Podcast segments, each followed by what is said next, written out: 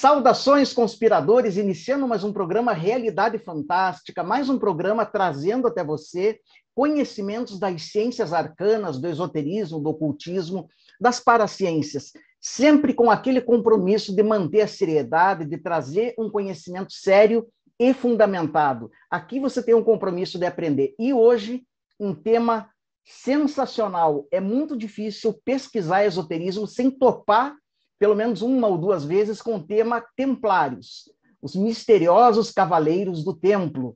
E esse é o tema que nós vamos abordar hoje. Mas antes de nós iniciarmos nosso programa, um recadinho bem rápido. O canal Realidade Fantástica lança, com exclusividade no Brasil, o curso Blavatsky para leigos.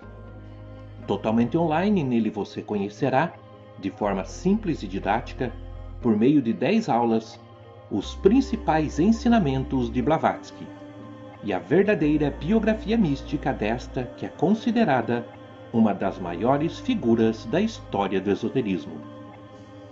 O curso oferece ainda vivências práticas que possibilitam integrar este conhecimento privilegiado. Aproveite o preço especial de lançamento e conheça o curso por meio do link na descrição deste vídeo. E seja bem-vindo a uma fascinante descoberta.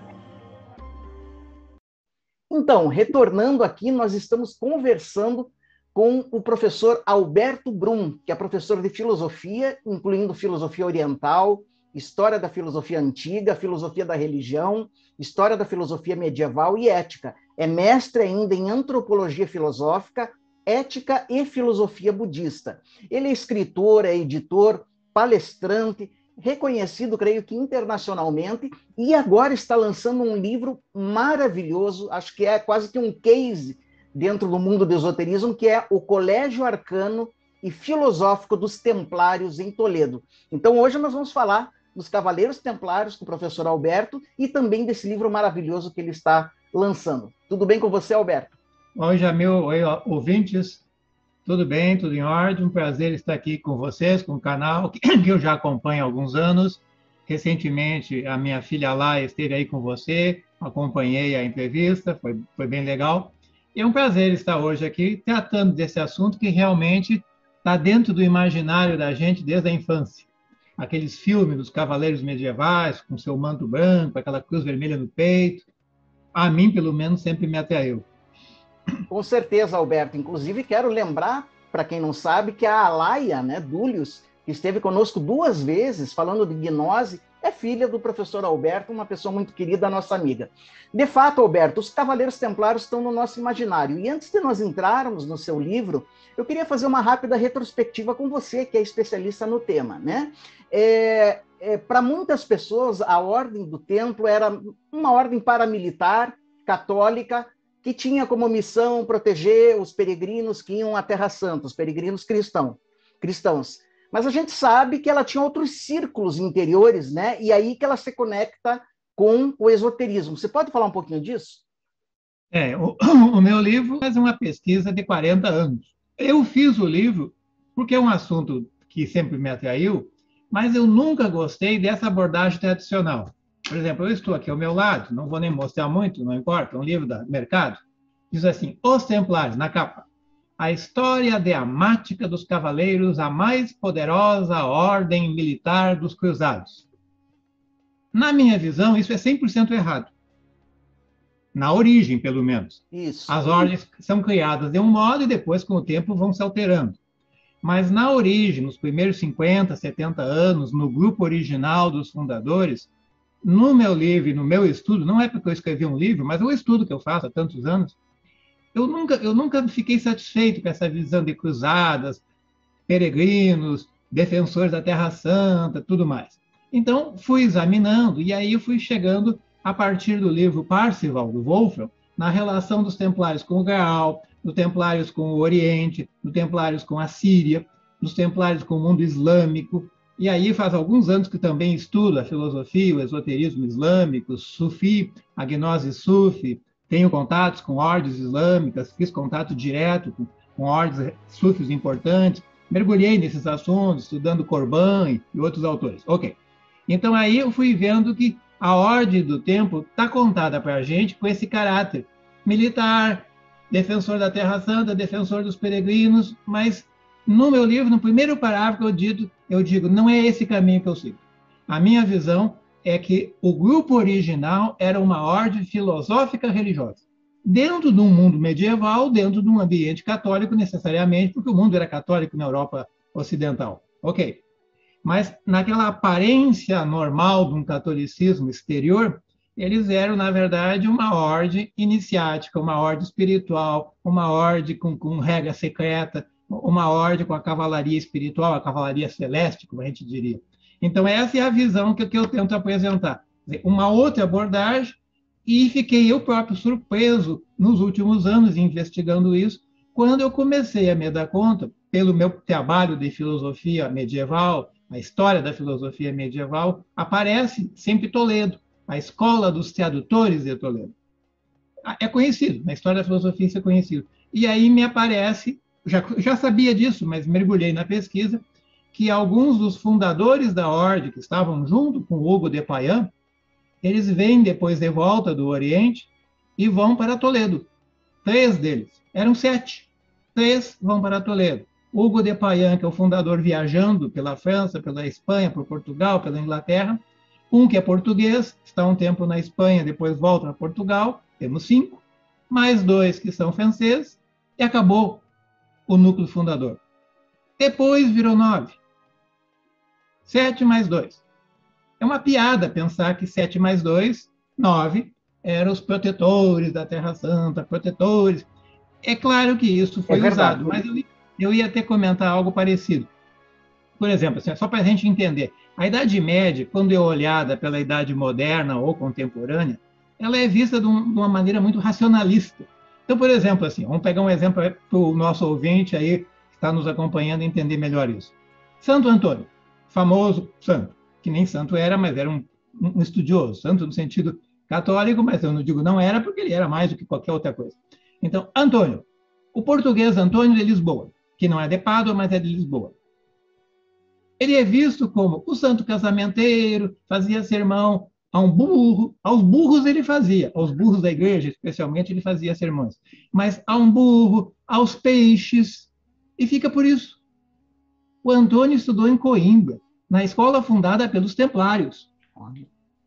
Na escola e no seminário da Ordem da Santa Cruz, que era uma ramificação da Ordem do Templo em Portugal.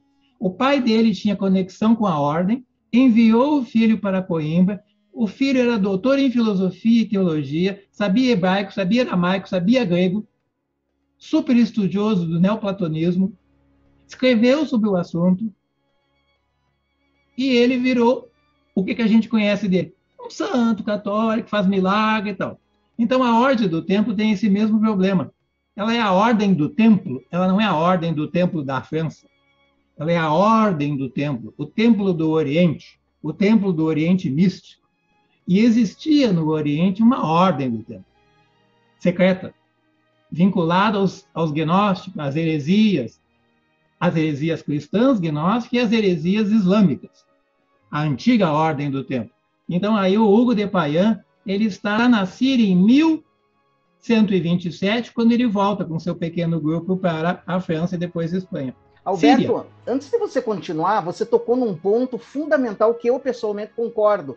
Com essa visão da, da ordem do templo como uma ordem católica, etc., é muito mais uma ordem mística. E você mencionou muito apropriadamente esses contatos com os sufis, né? O Henri Corbin, você citou, fala muito disso. É, como é que se dá esse contato, talvez, do Hugo de Payán com os sulfis, por exemplo, com as heresias gnósticas? Como, você pode nos adiantar isso? Sinteticamente, sim. E iniciando com uma, uma linha deste livro aqui. Ó. A Ordem dos Magos, ou o Assassinato dos Magos. Magos no bom sentido do termo, sábios da, do Oriente. Aí o autor, pesquisador, Peter Partner, ele diz assim: em 1127, Hugo de Payán viajou com o seu grupo da Síria para a Europa. Da Síria, não de Jerusalém. A ordem do templo não tem nada a ver com Jerusalém. Não tem nada a ver com as cruzadas, na minha visão. Eles estavam, agora indo para a sua pergunta, eles estavam em algumas regiões do sul da Síria em contato com dois grupos, que é um só, na verdade, são dois nomes. Os Nizares, Nizares, que é um grupo reservado do mundo do ismailismo islâmico.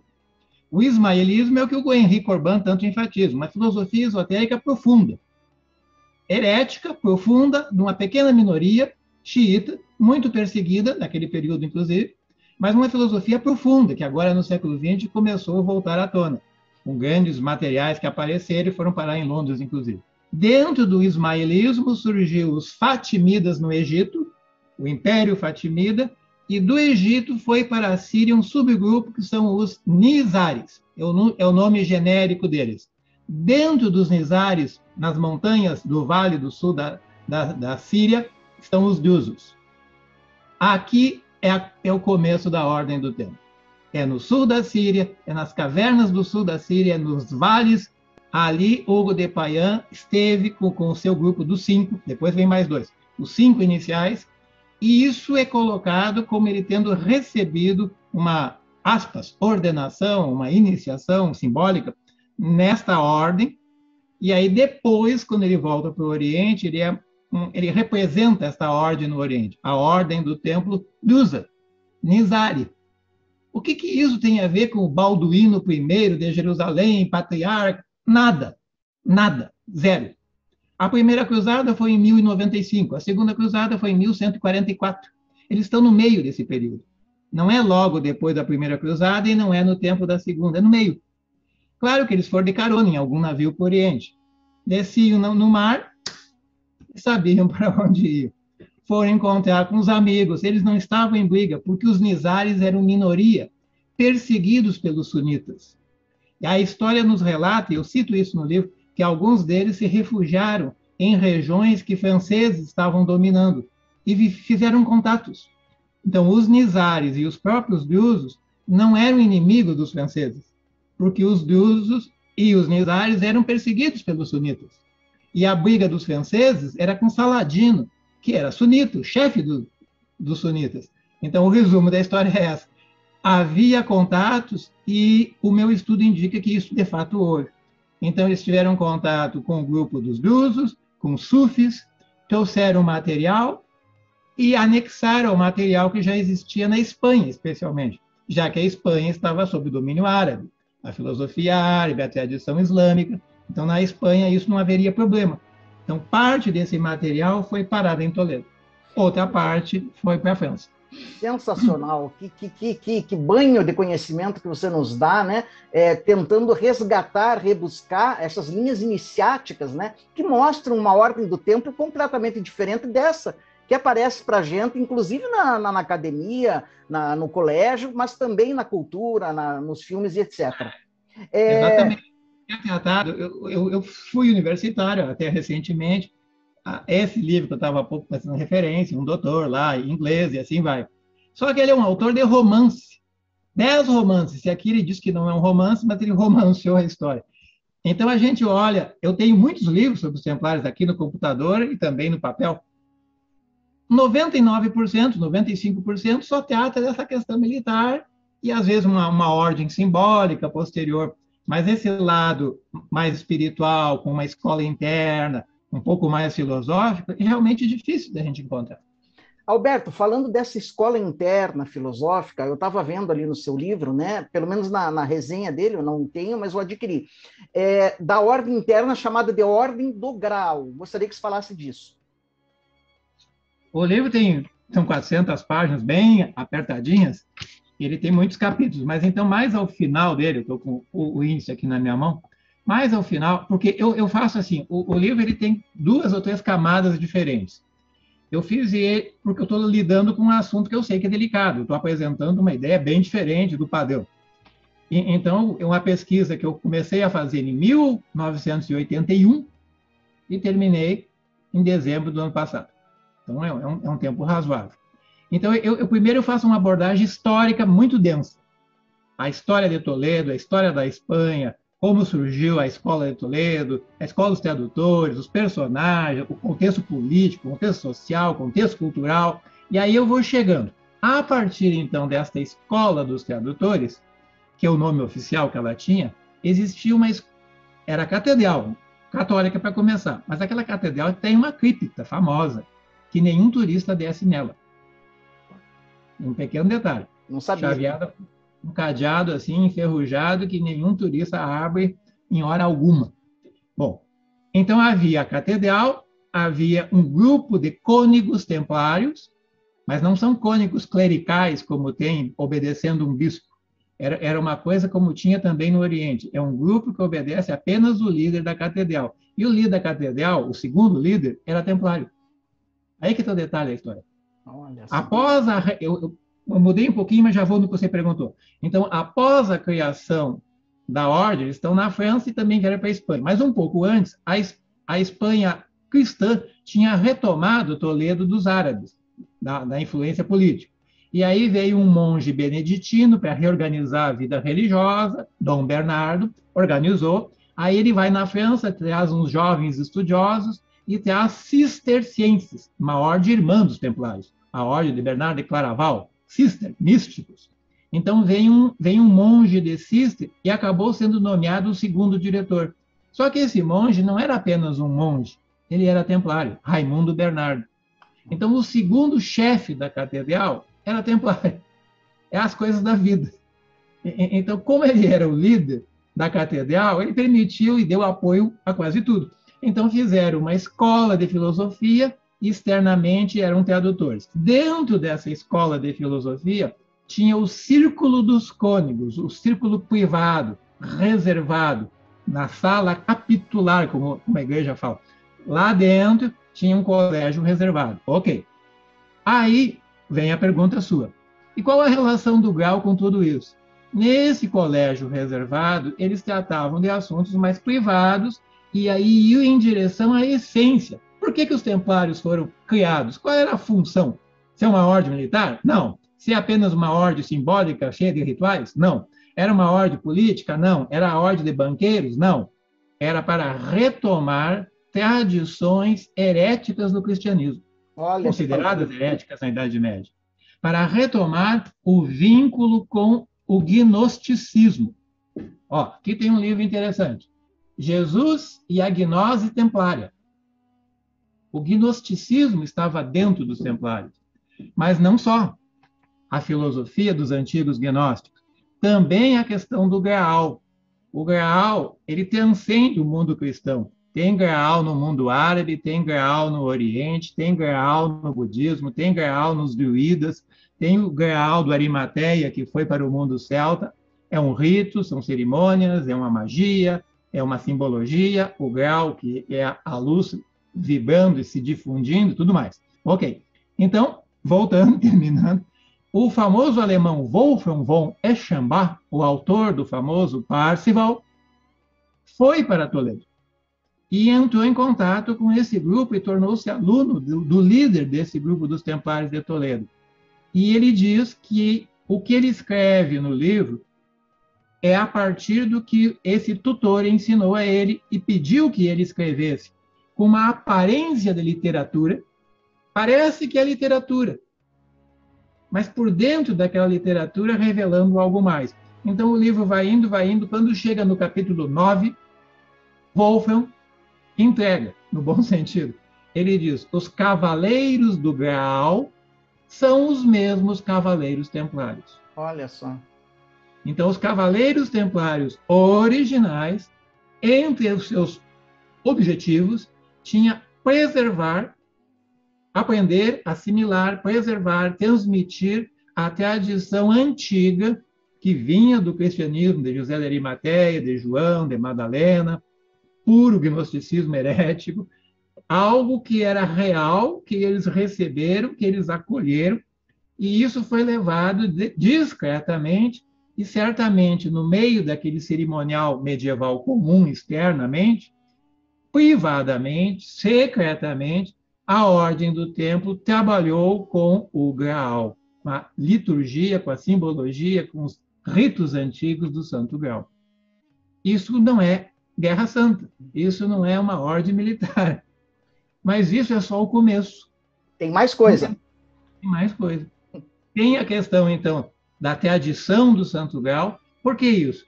Porque era algo extremamente importante, porque no mundo Aliás, medieval... Alberto, onde... me perdoe te cortar, já que você está citando né, o Santo Grau, não sei se agora é o momento de encaixar essa pergunta, mas se não for, daí você, você coloca ela no contexto.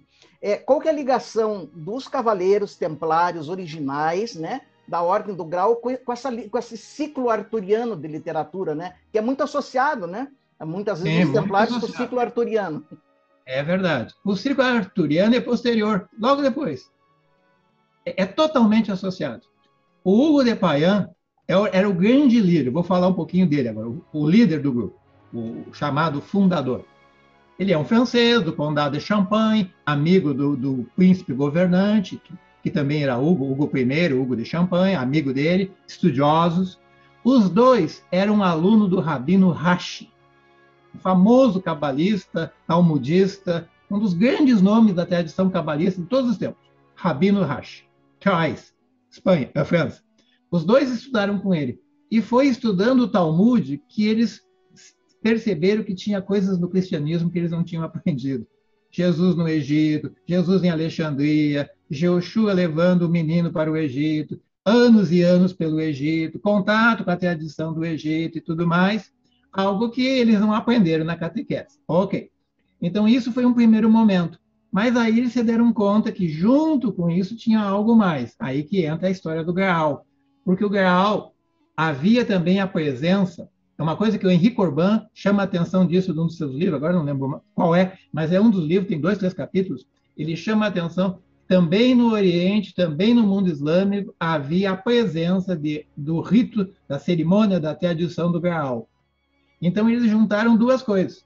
Juntaram a busca de uma tradição, num, princípio, num primeiro momento, cabalista, que não é o Graal, mas encontraram, ao buscar uma coisa, encontraram a outra. Bom, aí então o Hugo de Payan, que já tinha uma base esotérica desde o início, faz um contato com o mundo islâmico, faz um contato com os drusos, anda em contato com, com filosofia sufi e filosofia árabe da, daquela região, volta para o Ocidente, vai na França, vai em Toledo, vai em Portugal, vai para Londres e vai para Edimburgo. Edimburgo. Edimburgo. Lá ele vai ter contato com a família que posteriormente criou aquela famosa capela do filme do Dan Brown, que fica no sul de Edimburgo, que até no filme, no final do filme, é feita lá, como sendo um templo templário. Era, era verdade. Só que aqui, a que existe hoje, ela foi construída em torno de 1500, mas baseada na, baseada não, reformando a antiga. Então, resumo da história. Hugo de Payan esteve na Escócia, esteve em contato com tradições escocesas, e trouxe ensinamentos, ritos e materiais da Escócia, e aí juntaram a tradição do Oriente com a tradição escocesa, e aí vem o Santo Grau. Mas vem quando? A literatura romanesca, a literatura de Arthur, a literatura da Távola Redonda, ela começa a surgir na França e, e em Toledo. Chrétien de Troyes esteve em Toledo e era do Condado de Champagne. E é desse período. Robert de Boron é final do século XII e teve contato com um deles. O famoso Wolf von Eschenbach, um alemão que foi para Toledo. Então, os três primeiros autores da literatura dessa tradição estavam em contato direto com esse núcleo. E o Wolf não é apenas contato, ele, é, ele era da ordem, ele era templário. O Chrétien, que, é um, que é um pseudônimo, o Chrétien de Troyes, teve contato com eles, voltou para a França e escreveu. Robert de Buron nos apresenta a primeira versão cristã do Santo Grau. O resumo da história: nasceu junto. Olha a literatura só. do Santo Grau, a questão do Grau e os Templários é simultâneo. E a literatura, na verdade, é simultânea e posterior. Ela não é anterior. Agora, Alberto, isso é tão fascinante, tão maravilhoso, mas na sua opinião, por que, que o historiador convencional, acadêmico, ele tem tanta dificuldade para enxergar essa ordem templária original, né? E, e, e reforçar a, a, a, a, ordem templária dos banqueiros, da paracatólica, militar e etc. Por que, que existe essa dificuldade? Que que é uma pergunta, é uma pergunta bem interessante. Olha, nem, nem, nem todo professor universitário, nem todo pesquisador é criativo. Geralmente ele é copista. Copia artigos, copia de outros autores, repete os chavões e assim vai. Então, é mais fácil na carreira acadêmica você repetir a visão oficial do que você ser realmente um inovador. Primeira coisa.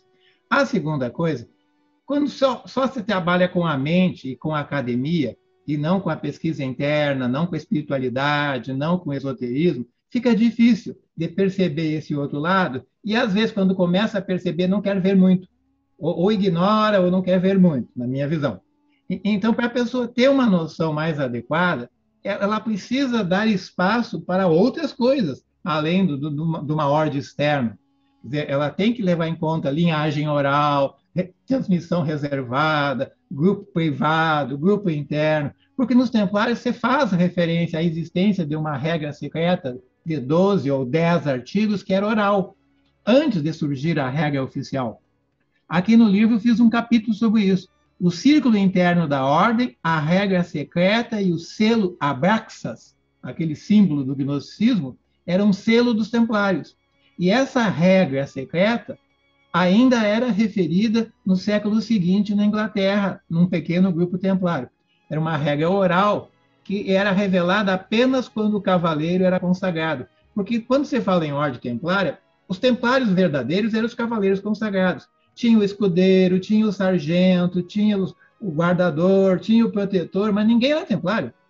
Era apenas os que estavam junto, protegendo, cuidando. Então você acha muito da a questão militar, porque eles tinham, você chamava sargento, inclusive, os guardas, os guardiões, os que protegiam e tudo mais. Mas os sargentos, eles não eram templários. Então, os cavaleiros consagrados, eles recebiam uma ordem, um ingresso na ordem real. E alguns dos cavaleiros, por convite, entravam no segundo nível da ordem. Aí que eles conheciam a tal da regra secreta e era revelado a eles a questão do Graal, a questão do gnosticismo, o famoso Bafomé, que deu tanta confusão no final da isso, Ordem do isso Tempo. Isso eu ia te perguntar, tem alguma conexão o famoso Bafomé, essa imagem polêmica para os templários? A imagem que hoje circula na internet, que é horrível, uma imagem feia, certamente não. Mas a imagem mais antiga, menos horrível, uma imagem, um símbolo até razoável, vem dos ofitas, vem do gnosticismo. E tem um sentido profundo, tem um sentido cosmológico, inclusive. Mas depois essa imagem foi deturpada e hoje tem uma ideia muito confusa sobre ela. Mas tudo isso o, o membro ficava conhecendo no processo, não na fase inicial. Então, um acadêmico tradicional, ele, ele não vai nesses caminhos. E aí a visão fica muito curta. Fica difícil compreender que, que aqueles cavaleiros não eram militares, era uma ordem espiritualizada, tinha uma tradição interna, tinha um contato com o mundo islâmico. Você imagina franceses sendo admitidos num processo iniciático pelos supostos inimigos, porque eram islâmicos, na Síria, por uma comunidade islâmica xiita. É sensacional. Realmente, é, essa eu acho que o, você que é leitor de Henri Corbin, né, a história acadêmica ele contrapunha a hierohistória, né? Que é, uma, é. um tipo de história que nem todo historiador aceita, né? Exatamente. Uma outra história. No meu primeiro capítulo eu falo uma história que vem pela memória, a memória que vem pelo inconsciente, a, memória sutil, a memória iniciática. Mas a gente buscando, a gente encontra. Por exemplo, aqui, ó, o Islã e o Graal, Pierre Ponsoy. Um livro que não é tão recente, um livro muito sério, que mostra que havia relações do mundo islâmico com o Gal. Só que isso não foi muito desenvolvido, então isso ficava esquecido, abafado. Então, em 50 livros, você tem três ou quatro que davam boas pistas. Então, essas pistas foi o meu ponto de partida. Dizer, eu li. Hoje eu estava contando lá na estante, mais que eu tenho aqui, eu li mais de 80 livros para começar com 80 livros específicos sobre os templários, sem falar tudo que vem junto. Todo esse mundo islâmico que eu pesquiso há muitos anos. O ismaelismo, o Corban tem uma obra completa, o mundo sufi, a filosofia árabe, tudo mais. Então, então, aí, partindo dessas pistas que eu fui encontrando, uma outra que eu acho interessante, Os Templários e o Graal, um livro que está em português de alguns anos, Karen Halls, uma americana estudiosa. Então, a gente vai percebendo que alguns autores se deram conta de alguns aspectos. Então, o, o meu processo foi juntar isso e tentar ver aonde levava. E, e dei espaço porque eu não tinha problema nenhum, estava aqui semi-aposentado, tranquilo, não devo nada para ninguém, então, com liberdade absoluta. Olha, Alberto, que olha, é sensacional, que contribuição que você está dando, não só a parte acadêmica, mas principalmente, eu creio, para a corrente esotérica, as pesquisas arcanas. Que coisa maravilhosa. Antes de, gente, de eu focar novamente, quero reforçar o teu livro para o pessoal adquirir. Uma última pergunta, Alberto, que é importante.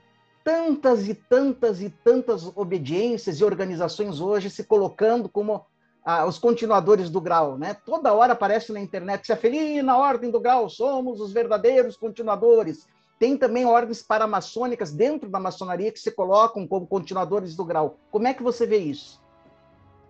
Continuadores dos templários, desculpa.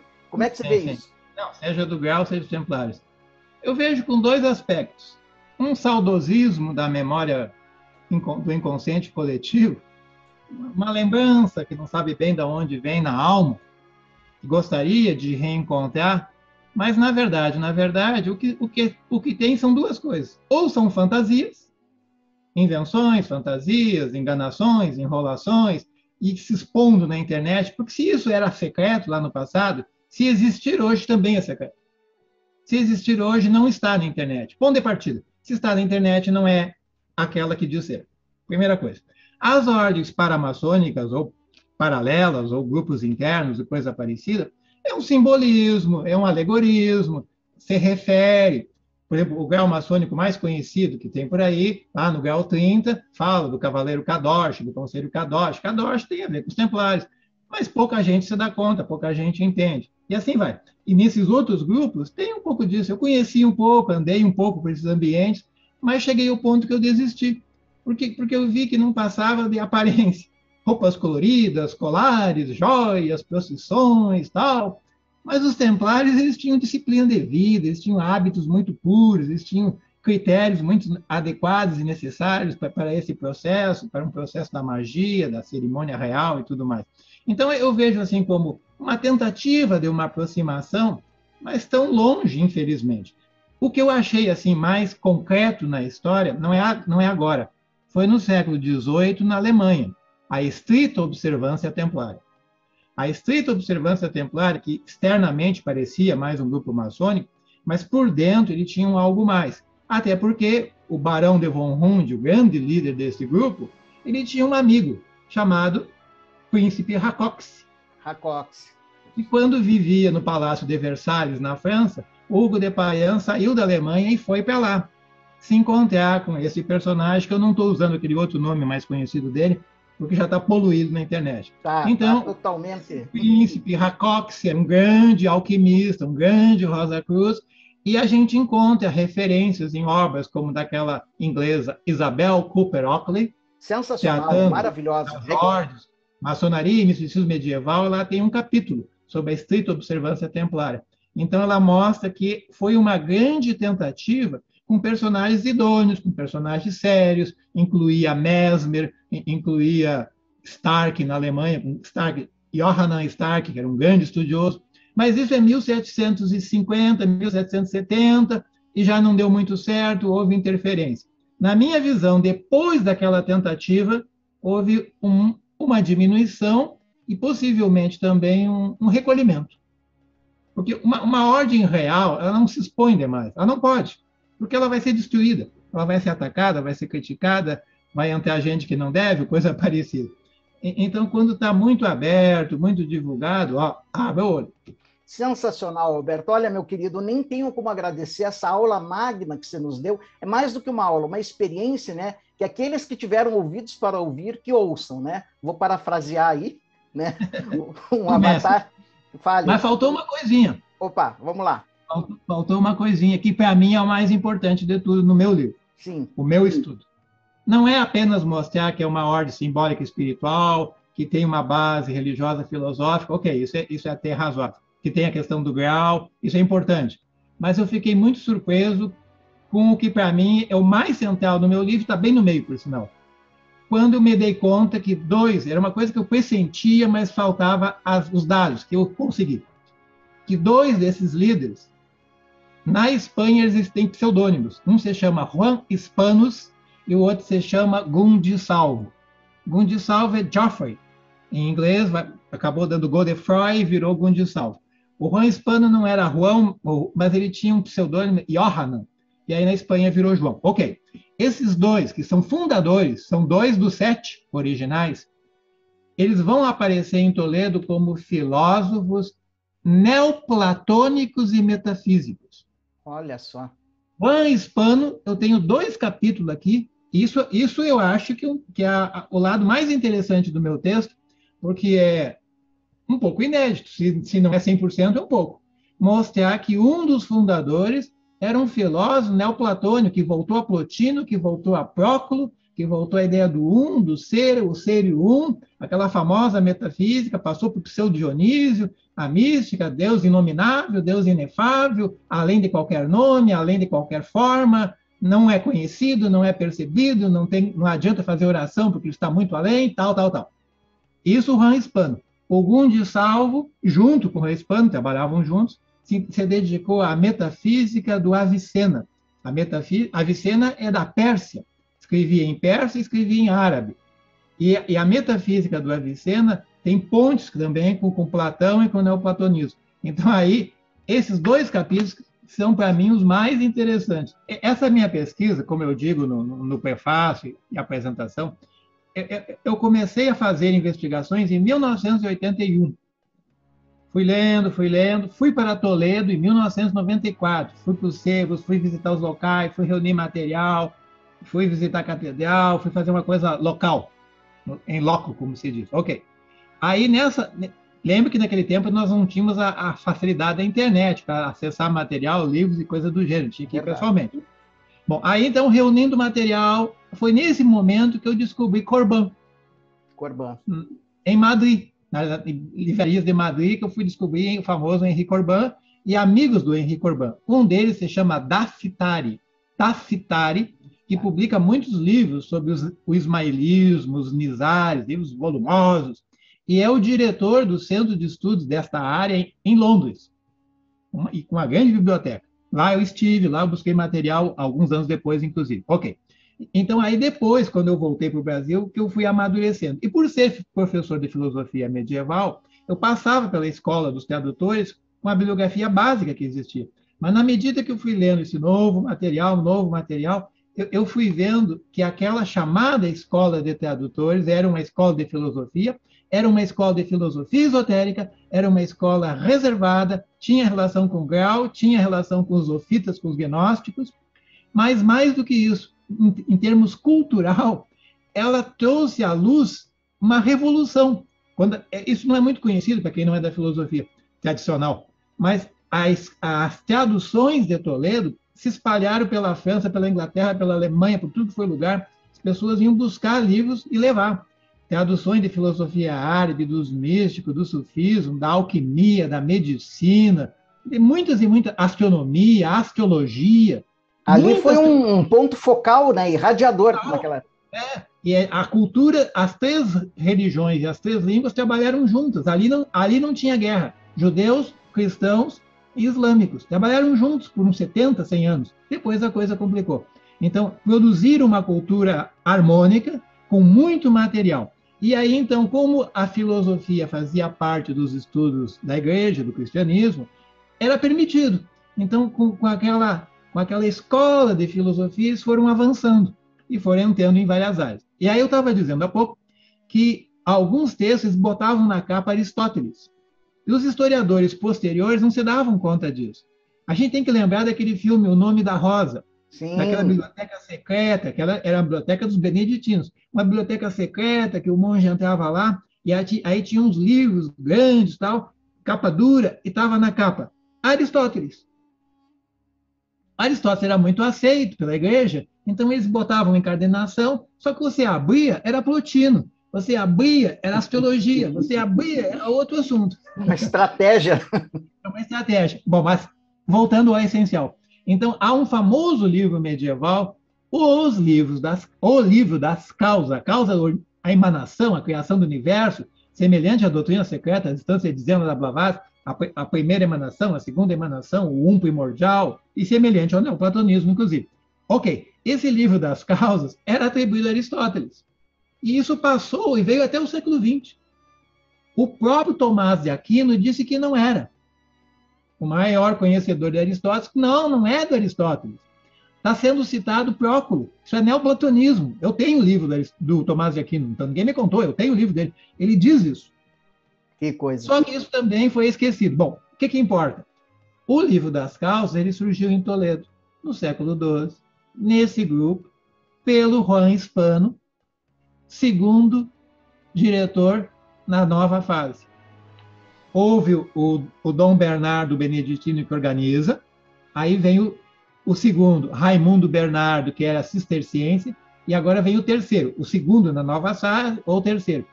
Ele não era padre, ele não era bispo, mas ele foi nomeado arcebispo. Olha só. Eles entravam no trabalho da igreja através do colégio dos cônegos, mas não eram cônegos clericais. Eram convidados para dar aula, para traduzir, para auxiliar, para ensinar, para pesquisar, e faziam parte desse colégio. E eram nomeados simbolicamente bispos representando alguma cidade. Todos viviam em Toledo, todos que eu digo 10, 12, eles viviam em Toledo, mas eles eram bispo, entre aspas, representando Segóvia, representando Sevilha, representando qualquer cidade. Aí, quando tinha uma, uma reunião em alguma decisão, era maioria. Ok. Então, Juan Hispano, que é um dos fundadores dos Templários, era cônego. E na morte do arcebispo anterior, Raimundo Bernardo, que era cisterciense e templário, ele foi nomeado o terceiro. Então, caiu na mão de um dos fundadores a liderança da catedral, a liderança do Colégio dos Cônegos, a liderança da escola, a liderança do ensino. E é neste momento que tudo acontece. Puxa, que, olha, Alberto, que, que sensacional. Você faz um trabalho de, de, de resgate, mas também de escavação literária, né? é, sensacional. Eu não, não, creio, eu particularmente não, não, conheço outro trabalho, não sei se tem obras semelhantes às suas, mas é quase que um case, como eu falei no começo, aí na, nas pesquisas esotéricas. Então, eu quero reforçar, pessoal, o livro do Alberto Brum. Olha aqui, o Colégio Arcano e Filosófico dos Templários em Toledo. Realmente é, do ponto de vista esotérico, nitroglicerina pura, quer dizer, é algo que vai abrir as consciências e nos trazer uma informação que não é, é facilmente acessível, né? É uma investigação de anos que ele tem, literatura, pesquisa, escavação literária, que é realmente transformadora, né? Então, só lendo aqui rapidamente, embora ele tenha explicado a sinopse do livro, né? faz uma investigação sobre a presença dos Cavaleiros do Grau, né, na liderança da Escola dos Tradutores, que foi o centro de um renascimento filosófico em Toledo, na Espanha. A relação entre os primeiros templários, o núcleo de fundadores, que ele ressaltou bem, com os monges de Cister, com a tradição filosófica árabe, com o ismailismo, o encontro entre a filosofia e o grau, a magia na Europa medieval. Você não pode perder. Esse livro tem que estar na biblioteca de todo buscador místico. Não tenho dúvida que é um grande achado vai ser um grande achado para muitas pessoas e vai, como você falou, não só abrir a mente, mas principalmente abrir o coração, né? Que é ali é que está a verdadeira tradição hermética. Alberto, nem tenho como te agradecer pela tua disponibilidade. Eu quero deixar as portas abertas do canal para que você volte, porque eu sei que você é especialista em outras áreas também, como budismo tibetano. Gostaria de conversar com você sobre isso em uma outra oportunidade e te agradecer. Tá bem, não, certamente. Estamos disponíveis no que for possível gosto do seu canal, porque hoje em dia tem muitos canais aí na internet, nem todos dá para a gente assistir muito. Mas gosto do seu canal, semelhante, de, de algum modo, o que a Laia também faz, são temas atraentes, interessantes, com fundamento, com base, então isso é bom, tenho acompanhado, agradeço a oportunidade, e mais adiante, então, se for o caso, a gente volta a falar. E com, com, com esse propósito, o nosso propósito é, é muito esforço, muito trabalho, é um grupo sem fins lucrativos, o, o Colégio, o, o Círculo Lux, o, o Garba, nossa editora, que quer um livro vai publicando o outro, assim que vai. Ontem eu terminei mais um, que já está esperando na fila para ser publicado, que sobre um gnóstico, Bardesanes, lá do século II, III, eu também vou mostrar um pouco diferente. Além de gnóstico, ele é filósofo estoico, famoso no estoicismo com outros nomes, e assim vai. Então, é um, é um esforço de pesquisa, pesquisa e mais pesquisa, trazendo a luz, trazendo à tona, por isso que Lux é luz, Garba é semente, sementes de luz para os leitores do Brasil que nem sempre têm muito acesso. Hoje ficou um pouco mais fácil pela internet, mas está tudo muito caro. Então, se a gente reúne informações, dá acesso, facilita para quem está tomando um contato com esses assuntos.